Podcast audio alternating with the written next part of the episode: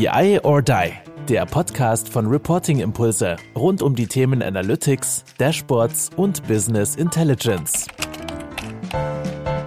Hallo zusammen, liebe BI or Die Community. Endlich mal wieder die Fortsetzung von unserer Serie BI or Die Data Science. Und ich habe natürlich mir dann auch wieder einen tollen Gast äh, einfallen lassen oder er hat sich bereit erklärt. Bin ich sehr, sehr dankbar für, ähm, diese wunderbare Serie fortzusetzen. Er war schon in dem ein oder anderen Format äh, von uns äh, zu hören und zu sehen.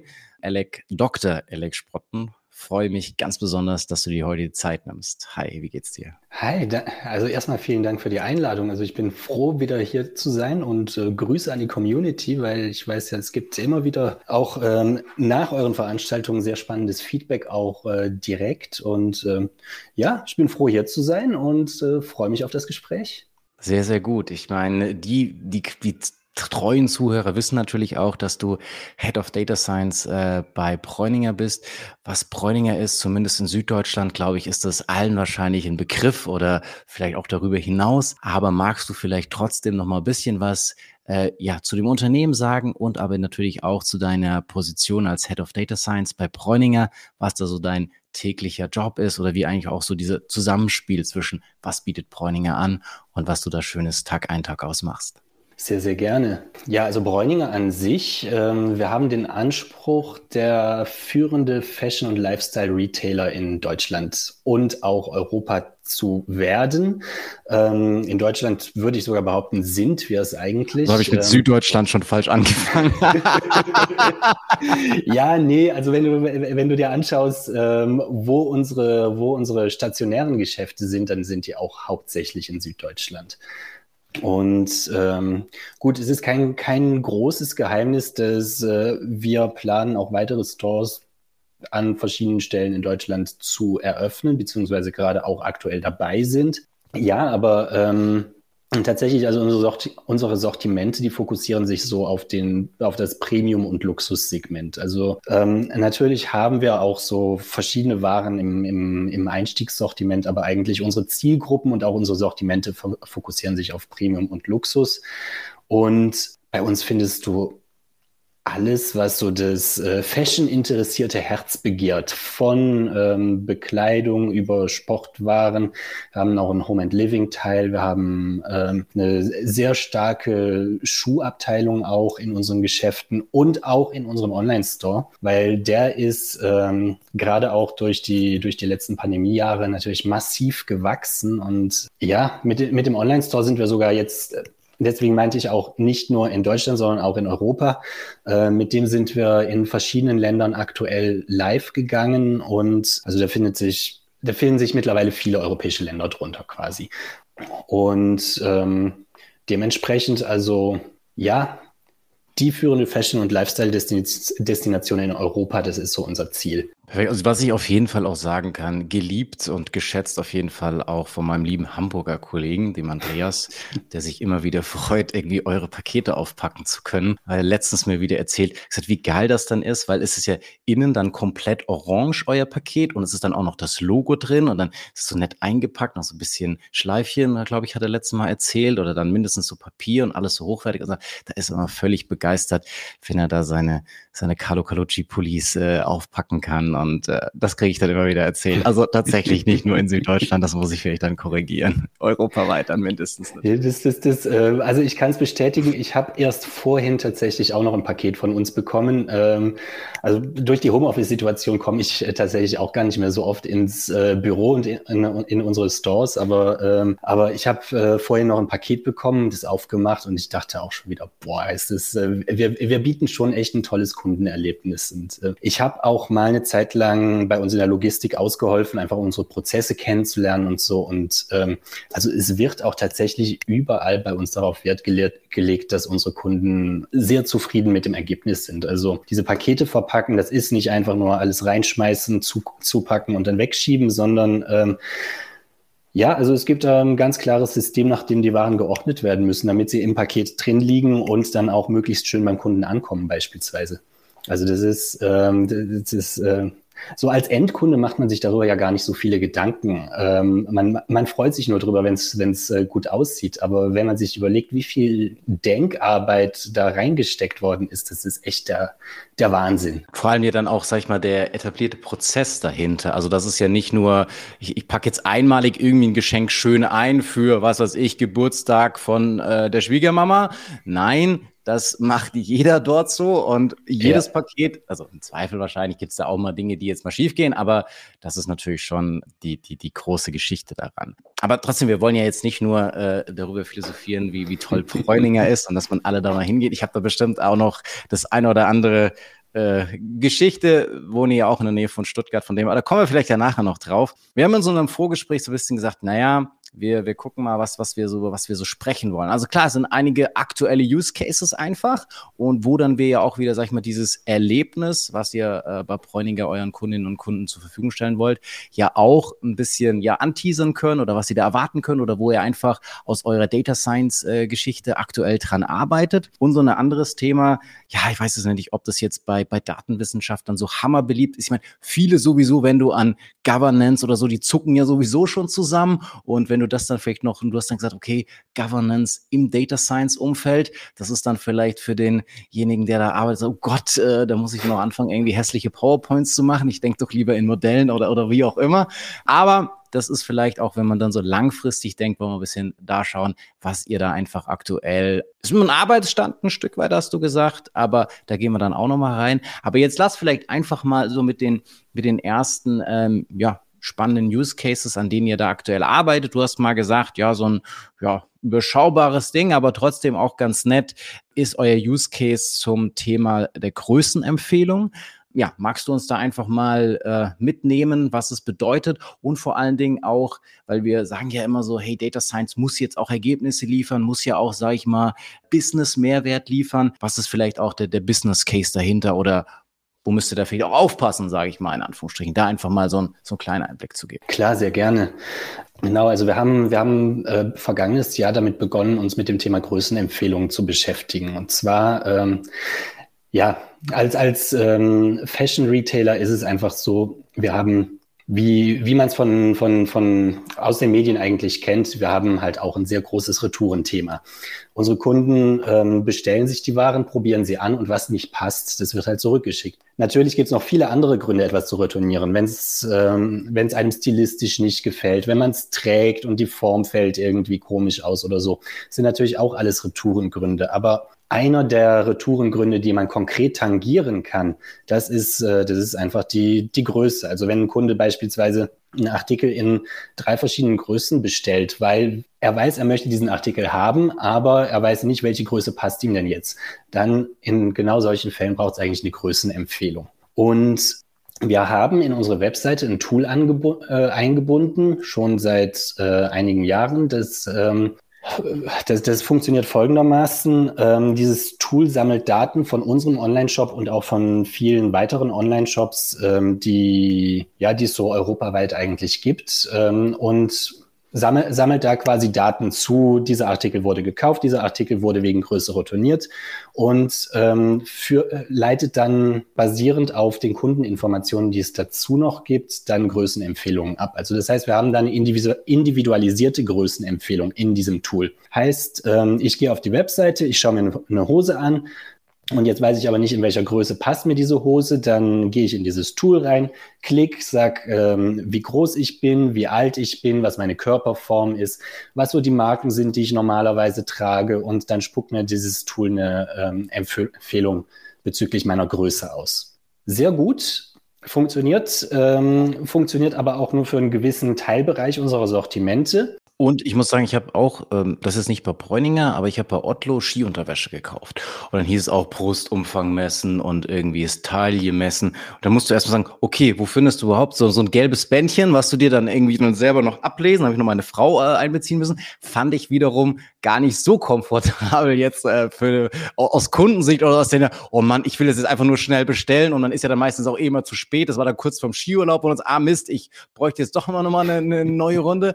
Und dann sagst du so, ah Mist, und dann wieder ausmessen. Es hat dann natürlich gepasst, muss ich fairerweise sagen, aber es war halt dieses, oh Mist, wo finden wir jetzt hier dieses gelbe Bändchen und äh, wer messt mir das mal dann kurz Ja. und passt es dann überhaupt? Also gebe ich dir völlig recht, ja. Ganz genau. Also das heißt, die Hürde, damit ein Kunde überhaupt zu dieser Größenempfehlung kommt, ist schon relativ hoch. Weil also das ist nicht einfach so, ich betrete die Webseite und weiß genau, in welcher Größe brauche ich diesen, diesen Artikel. Aus diesem Grund haben wir einen Algorithmus entwickelt, der eine allgemeine oder eine generalisierte Größenempfehlung ausspricht.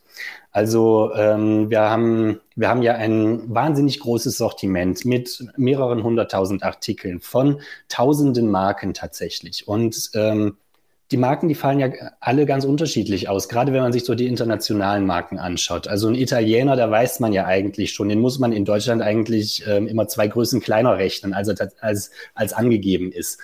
Und genauso bei den amerikanischen amerikanischen Marken, also um jetzt einfach nur mal bei so einem Lokalisierungsbeispiel zu bleiben, die fallen halt dann ähm, systematisch vielleicht etwas größer aus. Der Algorithmus, den wir entwickelt haben, der kann eine ganze Menge unterschiedlicher Daten berücksichtigen. Die kommen einerseits aus den Artikelstammdaten, einer, äh, andererseits kommen die auch aus den Retoureninformationen, die wir äh, von den Kunden haben. Dritte Quelle wäre beispielsweise auch die Kaufhistorie unserer Kunden und die, die Zusammenhänge zwischen verschiedenen Marken und Größen, die man dann aus dieser Kaufhistorie ableiten kann. Ähm, diese Informationen werden alle in, in einem Algorithmus zusammengeworfen in einen Topf und der spuckt uns dann eigentlich aus, dieser Artikel fällt größer aus als normal oder dieser Artikel fällt eher klein aus, weil jeder hat für eine Größe M beispielsweise halt ein Standard M im Kopf und der weiß, im Regelfall passt mir, passt mir der Artikel in der Größe Medium. Aber es gibt halt bestimmte Artikel, da, da, den müsste ich da eher in einem L kaufen oder eher in einem S kaufen, damit er mir tatsächlich passt. Und ähm, diese, diese generalisierte Größenempfehlung, die können wir aus den Daten, die wir, die wir haben, sehr gut ableiten tatsächlich. Und Sinn und Zweck davon ist natürlich, das Retourenverhalten unserer Kunden zu beeinflussen. Das hat verschiedene Gründe. Also natürlich ähm, als wirtschaftlich denkendes Unternehmen, so eine Retoure ist sehr kostspielig. Ähm, wenn man sich das Thema Nachhaltigkeit betrachtet, was bei uns auch mit, ja sehr groß äh, geschrieben wird, ähm, dann ist es natürlich auch so, je weniger Retouren es gibt, umso besser ist das Ganze für den CO2-Abdruck, äh, für die Umwelt. Es äh, fällt weniger Verpackungsmaterial, Verpackungsmüll an und so weiter und so fort. Also die, die, die Waren müssen auch nicht wieder aufbereitet werden. Und unser Ziel ist, mit diesen Größenempfehlungen das Retourenverhalten nach unten zu bringen. Natürlich äh, finden wir uns da in so einem äh, Spannungsfeld wieder. Zum Teil, ähm, also wir wollen natürlich die Retouren nach unten bringen, aber wir wollen trotzdem, dass unsere Kunden die Waren kaufen. Also wenn jetzt so eine Größenempfehlung falsch ausfällt und der Kunde verlässt sich drauf, dann kauft er den Artikel vielleicht nur in einer einzigen Größe oder bestellt ihn in einer einzigen Größe, probiert den an und sieht, der passt mir nicht. Dann schickt er den zurück und wenn wir Glück haben, dann bestellt er den in einer anderen Größe nochmal. Ähm, kann aber auch sein, dass es sich dann um einen Abbruch der Transaktion handelt und wir dann einfach keinen Umsatz generieren. Und Ziel ist natürlich, dass unsere Kunden weniger retournieren, aber dass es keinen negativen Einfluss auf unser Ergebnis hat. Und das ist, das ist so, so, so das Spannungsfeld, was wir gerade untersuchen. Also wie wirken sich denn diese Größenempfehlungen auf das, eigen, äh, auf das eigentliche Retourenverhalten, aber auch auf das Bestellverhalten unserer Kunden aus. Würdet ihr dann, sag ich mal, in einem Extremfall, also wenn das jetzt wirklich, sag ich mal, zu weniger Verkauf führen würde, so ein eigentlich jetzt gefühlt erstmal gut klingendes Produkt dann auch wieder einstampfen, weil ihr sagt, okay, es war vielleicht nett für den Kunden, aber wir müssen ja auch weiterhin wirtschaftlich denken? Durchaus. Also da würde ich behaupten, fahren wir ein sehr agiles mhm. Mindset eigentlich. Heißt, wir probieren Dinge aus. Wenn es nicht funktioniert, dann, äh, dann, dann suchen wir nach einer Lösung, ob wir es nicht doch zum Funktionieren kriegen. Aber wenn sich am Ende herausstellt, ähm, also kann ja sein, dass wir einfach einen falschen Algorithmus genommen haben und einen anderen nehmen müssten, um zu einer Lösung zu kommen. Aber wenn sich, wenn, wenn sich halt nach mehreren Iterationen herausstellt, ach, wir kommen nicht zu einer zufriedenstellenden Lösung fürs Unternehmen, dann, dann würde sowas wieder eingestampft. Und schlussendlich uns geht es ja immer ums Kundenerlebnis, um zufriedenen Kunden. Aber wenn ein Kunde die Waren immer in der falschen Größe bekommt, ähm, wegen dieses Algorithmus, dann ist der Kunde auch nicht zufrieden. Also ähm, unser, unser finales Ziel ist, oder eins unserer Hauptziele bei Bräuninger ist, Es ist tatsächlich glückliche Kunden zu haben, die unsere Marke lieben. Und das kriegen wir nur hin, wenn wir ihnen auch ein sehr gutes Kundenerlebnis und eine gute Kundenbindung bieten. Und ähm, deswegen, also wenn sich herausstellt, das Kundenerlebnis ist wegen dieser Empfehlung nicht gut, dann muss die Empfehlung weg. Und ähm, hast du schon gewisse Indikationen, dass sich das eine oder andere bestätigt oder ist, sag ich mal, die, die Datenlage jetzt noch zu gering, um da jetzt wirklich eine Einschätzung zu bringen, in welche Richtung es geht, ob ihr Anpassungen machen müsst, ob es relativ gut funktioniert? Wie ist da so der aktuelle Stand? Oder sieht man oder kann man es tatsächlich auch schon sehen, wenn man jetzt direkt auf Bräuninger geht? Ähm, also für gewisse Warengruppen kann man diese Größenempfehlungen aktuell sehen.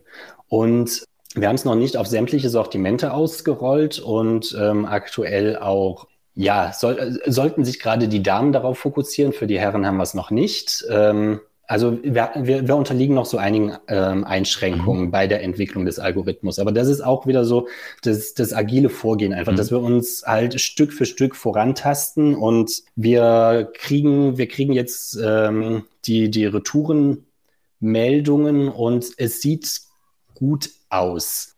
Aber das muss nicht für alle Sortimente notwendigerweise so sein.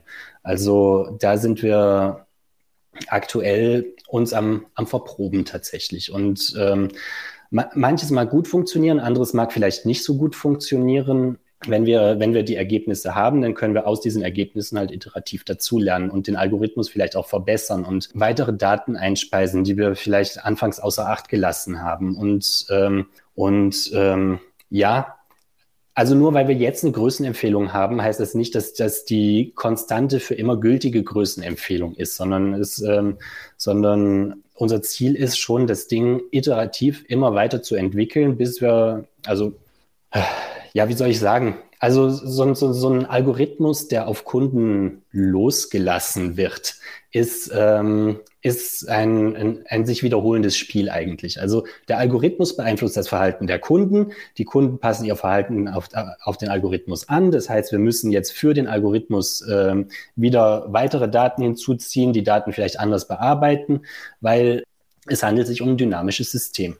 Genau, das finde ich auch eigentlich cool. Das ist, wie gesagt, da auch nichts in Stein gemeißelt. Also das ist ja vom Mindset, von euren Vorgehensweisen, äh, müsst ihr natürlich immer da am, am Ball bleiben. Das ist natürlich extrem spannendes, aber natürlich auch herausforderndes Umfeld. Und eine andere Sache, die ich ja dann auch wieder gemerkt habe, und das kommen wir vielleicht nochmal zu dem, zu dem zweiten Use Case, wo du gesagt hast, okay, da könnte ich auf jeden Fall nochmal ein bisschen was dazu teilen. Und das ist mir tatsächlich, war vor ein paar Tagen, war ich äh, mit, ähm, mit meinen Mädels, waren wir auch im Bräuninger Land und dort dann auch im Bräuninger. Und wir haben einmal erfahren, okay, ich, ich gesagt, okay, ein Highlight, ja, die Rolltreppen. Also die Zweijährige fand das natürlich grandios, irgendwie da ständig hoch. Und so bin ich natürlich dann auch wieder ein bisschen rumgekommen, in Anführungsstrichen. Ich bin ein ganz, ganz äh, beliebt ist bei mir einfach Online-Shopping. Ich sehr ungern eigentlich gehe ich in den Laden rein, aber dadurch, dass ich ganz viele Rolltreppen fahren musste, bin ich äh, rumgekommen im Bräuninger und wenn mir gesagt, okay, zum einen habe ich wahrgenommen, okay, da sind sehr viele auch Mitarbeiterinnen, Mitarbeiter, die da echt gute Empfehlungen können. Also meine Frau hat sich da zum äh, zum Skihelm beraten lassen, ähm, das war extrem positiv, aber auch so die Inspiration, die du bekommst, okay, da sind einfach irgendwelche jetzt äh, Puppen irgendwie mal ausgestellt, die waren natürlich auch sehr beliebt sich die dann mit, mit der Kleinen anzuschauen. Und, und das ist ja dann auch so ein bisschen, okay, wie können wir, sag ich mal, dieses Know-how, was ihr auf der Fläche habt, ja auch zurückspiegeln äh, in den Online-Store, ähm, weil das hat ja auch nicht jeder. Viele haben ja nur Online-Store und, und das ist ja auch eine, eine spannende Sache. Und dann hast du gesagt, in dem Zusammenhang eben auch ähm, über ein ja, Vorschlagssystem für ein Outfit äh, arbeitet ihr parallel eben auch noch dran oder ist ein weiterer Use Case, an dem ihr arbeitet. Kannst du da nochmal so ein paar, paar Einblicke geben? Ja, natürlich, sehr gerne. Also ähm, du hast einen sehr guten Punkt angesprochen und zwar, ähm, das ist so einer der großen Vorteile davon, wenn man ein Omnichannel-Player ist, also im, im Vergleich zu den Pure-Playern. Man kann Informationen von dem einen Kanal in den, äh, im anderen nutzbar machen.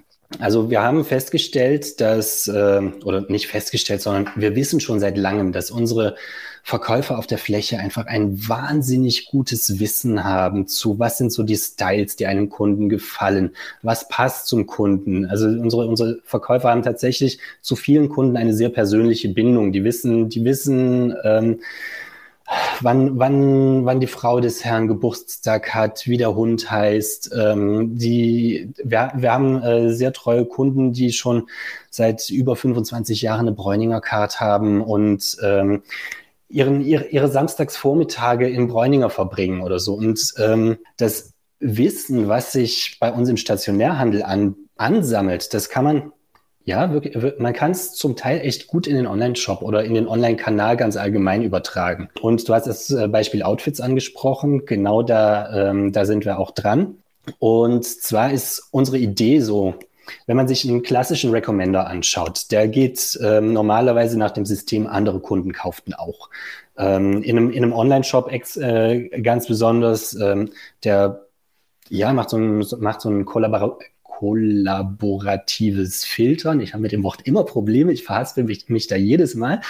Wir werden es auch nicht Und rausschneiden. Perfekt.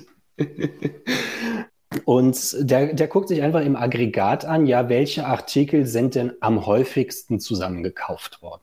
Und ähm, allein schon daraus jetzt ein Outfit abzuleiten, ist sehr, sehr schwierig, weil ähm, wenn du dir überlegst, du betrittst einen Online-Shop, dann bist du im Regelfall in einer Filterblase. Also du gehst da rein und du weißt, du brauchst eine Hose. Also ähm, suchst du nach Hosen oder klickst das Hosensortiment an und dann siehst du ausschließlich Hosen. Wenn du bei uns ähm, in ein Geschäft reingehst hingegen, dann weißt du, du brauchst eine Hose, aber du gehst da rein und du hast einen Blick über unser gesamtes Sortiment. Natürlich nur in, in, in deinem direkten in deiner direkten Umgebung, aber trotzdem, du hast einen ganz anderen Zugang zu unseren Sortimenten. Das ist so der eine Punkt. Also unsere Stationärkunden haben einfach einen anderen Zugang zu den Sortimenten. Das kann man sehr gut für Recommendations nutzbar machen. Der zweite Punkt ist, unsere Verkäufer haben ein sehr gutes Wissen dazu, was passt denn zusammen. Und viele unserer Kunden nutzen auch die Verkaufsberatung. Deswegen, deswegen haben wir auch einen sehr hohen Personalschlüssel in, unseren, ähm, in, in unserem stationären Handel. Und wenn man sich diese Informationen zunutze macht, dann kann man in den Online-Shop gehen und sagen, ich nutze jetzt die Daten aus dem Stationärkanal, um Online-Outfits zu empfehlen. Und zwar wirklich sehr, sehr individuell. Also ich kann aus jeder ähm, Transaktion, die stationär stattgefunden hat, also aus jedem Einkauf, den ein Kunde bei uns gemacht hat, kann ich extrahieren, befindet sich jetzt auf, ähm, auf dem Kassenbon ein Outfit oder nicht. Das heißt, ich generiere täglich eine extrem lange Liste von potenziellen Outfits und ähm, und wenn ich dann jetzt in den Online-Kanal gehe und ich schaue mir folgende Hose an, dann gibt es zu dieser Hose 30 potenzielle Outfits, die über den Stationärkanal gekommen sind, die die Verkaufserfahrung unserer Verkäufer widerspiegeln, die ähm, der, den Zugang zu den Sortimenten unserer Kunden widerspiegeln. Und jetzt muss ich eigentlich nur noch entscheiden, welches dieser Outfits spiele ich denn im Online-Kanal aus. Und äh, das hat auch einen weiteren sehr großen Vorteil gegenüber dem Kollaborat schon wieder, kollaborativen Filtern. Ich versuche es erst gar nicht ähm, auszusprechen. Und äh, beim, beim, beim kollaborativen Filtern ist es nämlich so, dass man nie den Longtail abgebildet be äh, bekommt. Also man kriegt immer so die, die, die, die High-Seller abgebildet, aber so die Waren, die sich nur selten verkaufen, die kriegt man bei diesen Filtern nicht abgebildet. Und wenn man aber auf individuelle Outfits aus dem Stationärkanal runtergehen kann, dann kriegt man auch diesen Longtail sehr gut abgebildet und kriegt Outfits, die eine klassische Recommendation Engine niemals abbilden würde. Und ähm, ja, genau, also deswegen, ich kann aktuell nur empfehlen, unsere E-Mail-Newsletter für unsere ähm, für unsere Kunden zu abonnieren, weil äh, da werden jetzt mit und mit Outfits basierend auf den Einkäufen ausgespielt. Okay, was ich zum Beispiel auch äh, erfahren habe, ich weiß nicht, ob wir dann ein bisschen konträr natürlich laufen. Also für, meine Frau hat auch schon seit ewigen Zeiten so eine, so eine Bräuninger Card. Aber meistens kauft sie ja für uns beide ein. Aber das tut ja wahrscheinlich nichts wirklich zur Sache dazu. Also das kriegt ihr ja dann auch sowieso auch raus. Okay, das ist dann für die Kinder, das ist für die Frau, das ist für den Mann. Weil als ich damals irgendwas mal umgetauscht habe und ich dann keine Bräuninger Karte habe, wurde dann so auf mich eingeredet, äh, obwohl ich auf sowas normal nie Bock habe, aber ich so, ah, keine Ahnung, war irgendeine so Aktion und dann äh, habe ich irgendwie so eine Laufjacke oder so hat meine Frau mir gekauft und die musste ich dann umtauschen, weil sie, ich weiß nicht, ich glaube, zu, zu groß war und ähm, dann habe ich noch eine kleinere mitgenommen und dann habe ich gesagt, hey, das musst du unbedingt machen und dann habe ich irgendwie nochmal 25 Euro oder sowas, ich weiß nicht, irgendwie sowas gespart äh, von, von zu, zusätzlich eben und äh, dann dachte ich, ja, okay, das muss ich dann vielleicht schon machen. Und seitdem habe ich, glaube ich, nie mehr was mit dieser Bräuninger Karte eingekauft. Äh, weiterhin, wenn wir dann da sind, zieht es immer meine, meine Frau. Also ist das tatsächlich ein Thema für euch oder äh, wisst ihr sowieso auch damit umzugehen? Oder ist es tatsächlich häufiger auch so, dass dann nicht jeder äh, seine eigene Bräuninger Karte nutzt oder nur für sich diese Karte nutzt? Den, den Fall haben wir tatsächlich häufig. Ähm, also selbst ich bin so ein Kunde. Ich habe, bevor ich bei Bräuninger angefangen habe zu arbeiten, hatte ich so eine, so, so eine ganz klassische ähm, Bräuninger Karte und ähm, die, die, oder eine Bräuninger Friends Karte ohne Bezahlfunktion, aber, aber ähm, mit ja, mit der ich einfach meine, ähm, meine, meine Transaktionen bei Bräuninger registrieren konnte quasi. Und ähm, dann habe ich bei Bräuninger angefangen, habe mir dann auch die richtige Bräuninger Card gekauft und meine Frau hat, äh, die, die, hat meine Partnerkarte bekommen. Trotzdem, meine Frau kauft oft auch mit meiner Karte da ein. Und das ist für uns eigentlich nicht so das große Problem, weil wir im Regelfall schon wissen, welches Sortiment passt zu welchem Geschlecht eigentlich. Und ähm, es gibt natürlich, ähm, oder es gibt einen wachsenden Anteil an Unisex-Sortimenten, da sind wir dann vielleicht nicht ganz so sicher. Und ähm, für, für wen die Waren denn gekauft wurden jetzt. Wir könnten vermutlich über Jetzt kommen wir wieder zum Gro Größenthema zurück. Über die Größeninformationen für viele Kunden dann doch schon wieder eine, eine relativ saubere Zuordnung machen machen wir aktuell aber nicht. Ähm, ich wüsste auch gar nicht, ob das so aus, ja doch, vermut, vermutlich ist das auch aus Compliance-Gesichtsgründen möglich, weil man mit dem, mit dem, mit einer Bräuninger Karte halt auch der Verarbeitung der Daten im Regelfall zustimmt.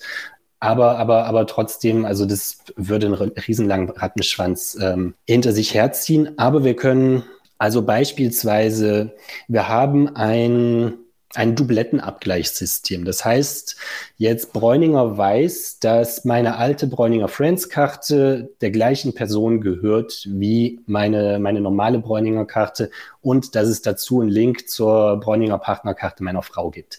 Und das geht noch sehr viel weiter. Also es gibt Kunden, die haben, ja, wie gesagt, seit, seit äh, 25 Jahren oder auch noch viel, viel länger, weil die Bräuninger Karte ist ja die älteste Kundenkarte Deutschlands, ähm, die haben seit, seit ähm, Jahrzehnten wirklich Bräuninger Karten und da können wir ähm, die, die Verknüpfung herstellen und alle Bräuninger Karten, die ein Kunde hat, auf diesen einen Kunden drauf mappen. Und äh, wenn der Kunde mal einen Schriftfehler im Namen drin hat oder umgezogen ist oder so, wissen wir trotzdem, es handelt sich um den gleichen Kunden. Also da haben wir ein, ein, ein extrem starkes Dublettenabgleichssystem. Cool, ich meine, das ist aber ja auch alles, was ihr da tut und die spannenden Geschichten, die sich vielleicht jeder oder die ich mir auch super gut so irgendwie vorstellen kann, wenn man jetzt wieder das Einkaufserlebnis bei, bei Bräuninger sich dann vor Augen führt. Jetzt gehört aber natürlich da auch noch sehr, sehr viel mehr dazu, nämlich auch so ein Stück weit, was im Hintergrund alles passiert oder was bei euch, sage ich mal, im Team passiert. Und da ist, wir haben es ja vorhin schon angesprochen, so auch diese, dieses Governance-Thema sicherlich ein Thema, ähm, was ihr diskutiert, was ihr aktuell auch angeht mit, okay, was gibt's da für Rollen, wie sind da die Verantwortlichkeiten, ähm, was sind da Schnittstellen, wer gibt Freigabe und so weiter und so weiter. Magst du da einfach auch nochmal ein bisschen, bisschen uns einen Einblick geben, was da so über eure Überlegungen sind, was da so die Best Practices sind, ähm, die du so aus eurer Erfahrung einfach beschilder, äh, beschreiben könntest. Klar, sehr gerne. Also ähm, dazu muss man sagen, dass ähm, die Bräuninger Datenwissenschaften bei uns so ein föderiertes System fahren. Also das heißt, es gibt bei uns Datenwissenschaftler, die sitzen direkt in den Fachbereichen drin, also in den Business Units und ähm, lösen Probleme am Puls des Business. Also das kann ein, ein Customer Lifetime Value Berechnung sein, das kann ein Churn Score sein, das kann ein Attributionsmodell fürs Marketing sein was natürlich sehr viel Sinn macht, wenn so ein Attributionsmodell dann auch direkt in der Marketing Business Unit entwickelt wird, weil die einfach ein sehr, sehr gutes Verständnis dafür haben, wie, wie laufen denn diese Marketingprozesse ab. Und dann gibt es aber auch ein zentrales Data Science Team, das sitzt ähm, bei uns im digitalen Produktmanagement, in der IT drin und das ist eher so dafür verantwortlich, ähm, mal, mal, mal von ähm, ja, Themen von, von unterschiedlichen Stakeholdern zu, zu, zu behandeln. Also natürlich hat jetzt bei uns nicht jede Business Unit ihre eigenen Datenwissenschaftler. Und ähm, manche Themen, da, da sagen die Business Units vielleicht auch, hm, aktuell haben wir keine Kapazitäten, das zu machen, könnt ihr da nicht unterstützen oder so. Das heißt, wir haben ein, ein, ein, ein äh, wir fahren ein Modell, wo wir ein zentrales Core-Team haben und dann dezentral eine Reihe von Datenwissenschaftlern. Und ja, ich habe jetzt ähm, erst diese Woche, glaube ich, tatsächlich war es im Harvard Business Review gelesen. Also sobald die Datenwelt eines Unternehmens einen gewissen Professionalitätsgrad erreicht hat, dann äh, braucht es eigentlich, äh, dann, da, dann sollte man anfangen, eine Governance einzuziehen. Vorher macht es noch keinen Sinn, aber genau diesen Punkt haben wir jetzt erreicht. Also wir sind relativ groß. Wenn man sich so die, die, die gesamte Datenwelt bei Bräuninger anschaut, ähm, kommt man da schon in die, in die, in die höheren zweistelligen Zahlen an, an, an Menschen. Und Data Science ist natürlich nur ein Teil davon, aber trotzdem ein, ähm, ein, ein, ein starker und wichtiger. Und ja, wir, wir, wir haben festgestellt, wir kommen jetzt aus dieser Phase raus, wo es viele Proof of Concepts gibt, wo es, ähm, wo viele auch Lösungen schon produktiv nutzen, die aber noch gar keinen so richtig sauberen Abnahmeprozess hatten oder die im, im schlimmsten Fall tatsächlich auch von den Fachbereichen betrieben werden. Und so Betrieb von Lösungen ist meiner Meinung nach nicht die Aufgabe eines, einer, einer, einer Business Unit, sondern das ist, das ist halt so ein IT-Thema eigentlich. Deswegen legen wir gerade ein ziemlich großes Regelwerk fest, in, also Hand in Hand mit den Fachbereichen, wo sehr, sehr viele Punkte abgearbeitet werden sollen. Da, da haben wir Functional Requirements, wir haben Non-Functional Requirements, also ähm, das, das geht um, um ganz klassische Hardcore-Machine Learning-Themen, wie ähm, wie mache ich eine Modellversionierung, eine Datenversionierung, wie kriege ich eine saubere da Data Lineage hin. Ähm, über auch, ja, so, so, so ganz klassische Compliance-Themen. Also vielleicht darf ich Daten ja für, für gewisse Analysen nutzen, aber ich darf die nicht direkt an oder ich darf die Ergebnisse davon nicht an den Kunden ausspielen, ohne die explizite äh, Zustimmung des Kunden dafür zu haben. Also ähm, Beispiel wäre Recommender. Also ich kann, ähm, ich kann ein Recommender-System mit äh, den Daten vieler Kunden trainieren. Aber wenn ich es im Online-Shop ausspielen möchte, heißt das nicht, dass ich jedem Kunden notwendigerweise eine personalisierte Empfehlung ausspielen darf. Da brauche ich erst die Zustimmung der Kunden dafür. Und also so, so, so Legal- und Compliance-Themen sind, ja, die machen den Datenwissenschaftlern zwar keinen Spaß, aber ähm, es kommt halt mehr und mehr, wenn man sich professionalisiert, dass man auch über solche Dinge nachdenken muss. Und wie schafft ihr es? Also zum einen dieses System, ich meine, wir haben es vorhin ja verstanden, sehr agil, sehr flexibel, trotz, äh, klar, diese Professionalisierung, also dass man sich dann trotzdem nicht irgendwie einschränkt oder verlangsamt oder auch dieses System, das Governance-System, was ihr euch aufgesetzt habt, dass ihr das dann auch weiterhin, sage ich jetzt mal, aktuell attraktiv für eure Datenwissenschaftler haltet. Hast du da noch so ein paar Ansätze und Tipps? Ja, also da ähm, ja, eine Governance attraktiv zu machen, das ist, das ist, glaube ich, ein Widerspruch in sich. Aber, ähm, aber, aber ganz prinzipiell Versuch oder ist, ist meine Meinung, dass ähm,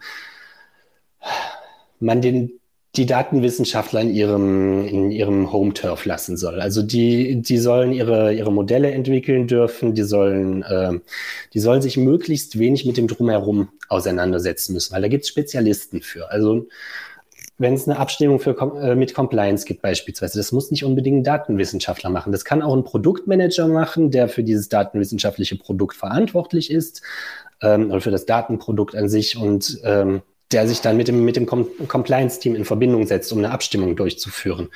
Ähm, oder also eigentlich braucht es einfach nur eine klare Rollentrennung.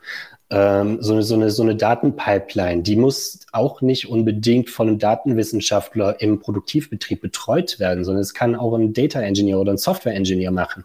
Und also damit möchte ich gar nicht ausdrücken, dass das quasi die doofe Arbeit ist, sondern einfach, dass das nicht der Fokus der Aufgaben eines Datenwissenschaftlers ist. Und ähm, ich habe größten Respekt vor der, vor der Arbeit von Data- und Software Engineers.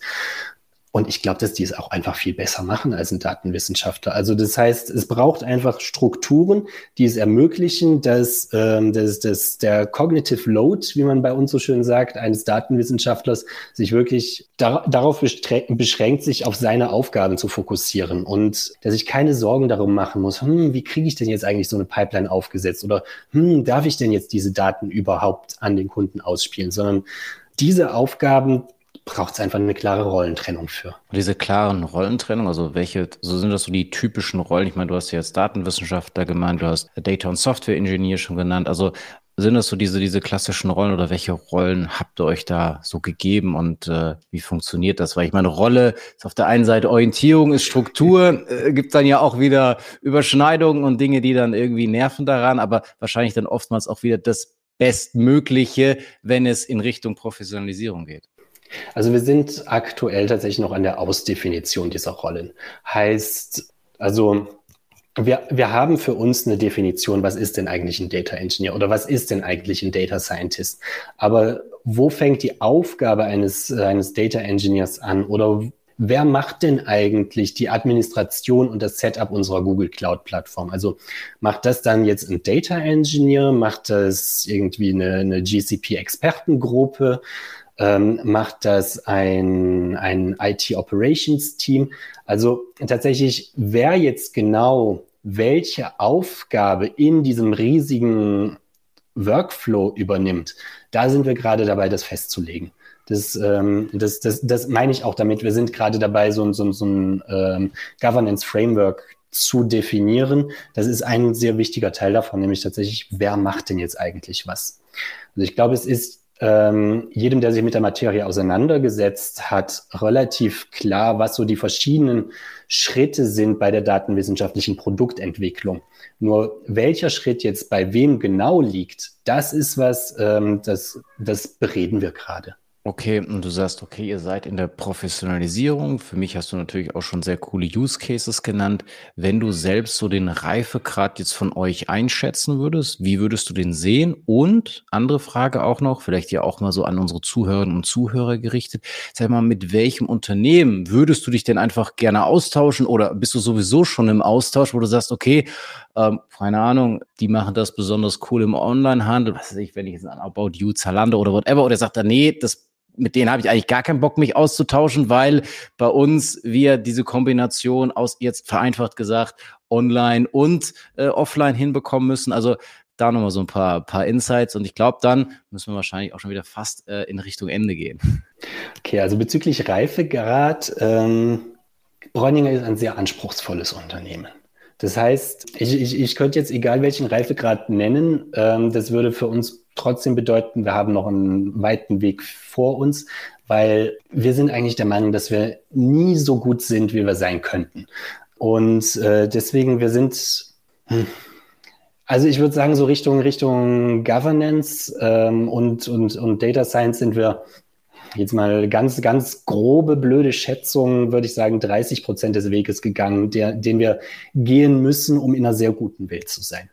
Und ähm, das heißt, wir haben noch, ein, noch einen Weg vor uns, aber wir haben da auch gerade großen Fokus drauf. Das heißt, ähm, in einem halben Jahr würde ich, es ist mein Anspruch zu behaupten, dass wir da bei 80 Prozent mhm. stehen. Und ähm, ja, der, der zweite Aspekt deiner Frage, der ist sehr spannend, nämlich mit welchem Unternehmen möchte ich mich denn gerne ähm, näher befassen? Und da vielleicht was, was nicht so nahe liegt, wo ich aber in der Vergangenheit schon im Austausch gewesen bin und wo es, ähm, wo, wo die ganze Datenthematik echt gut funktioniert, das ist Vista, also der, der Printdienstleister.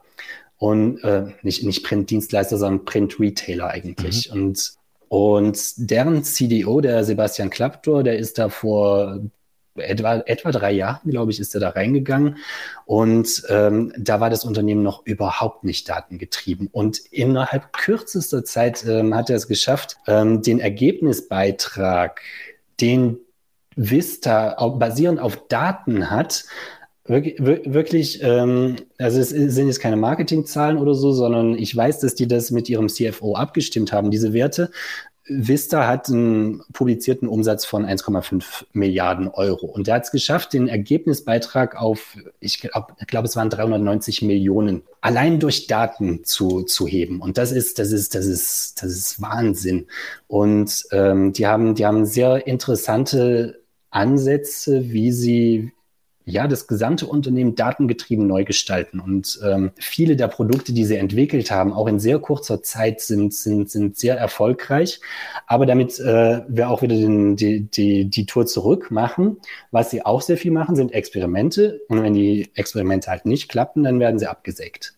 Also dieses ähm, Fail fast im, im Zweifel, was ja dann genau, auch ja. viel zitiert logischerweise ist.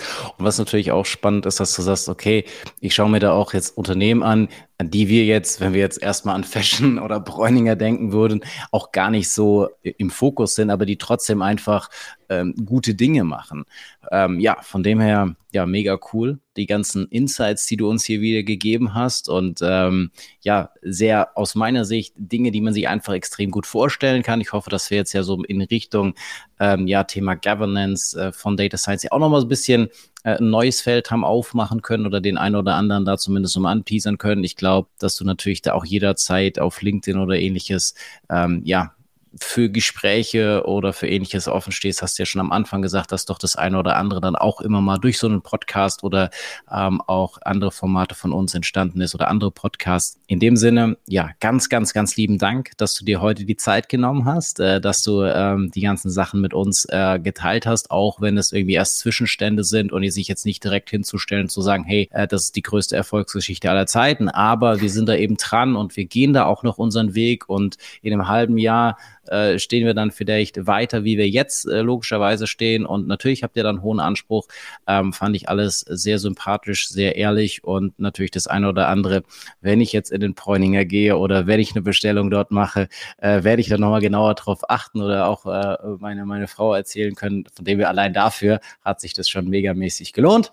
Und ähm, damit es jetzt nicht ganz so ausartet, mache ich jetzt auch Schluss. Du darfst gerne, wie es hier gute alte Tradition ist, die letzten Worte äh, Famous Last Words äh, hier nochmal äh, raushauen und dann gehen wir einfach ins Wochenende in dem Sinn. Ja, also dann äh, Famous Last Words. Ähm, vielen Dank. Es war, war mir wie immer eine Freude und ähm, das, das ist was, äh, ja, so, so, so, so, ein Outlet, um auch einfach mal zu teilen, woran man denn gerade arbeitet und so. Das, das hat man halt nicht alle Tage. Und ich hoffe, dass, dass unsere Zuhörerschaft jetzt auch ähm, was, was dabei gelernt hat. Ansonsten kann ich jetzt den Zuhörern eigentlich nur empfehlen, besucht doch mal den, den, den Bräuninger Online-Shop oder wenn ihr in der Nähe wohnt, äh, geht doch mal in, in einen unserer Stores rein. Wir haben immer attraktive Sortimente und ähm, ja, denkt dabei an, an die Daten, die da im Hintergrund entstehen. Ciao, ciao. Ciao, danke. Das war BI or Die, der Podcast von Reporting Impulse. Danke, dass ihr auch diesmal wieder mit dabei wart. Wenn es euch gefallen hat, dann hinterlasst uns doch eine gute Bewertung. Und abonniert den Podcast, um keine weitere Folge zu verpassen. Bis zum nächsten Mal.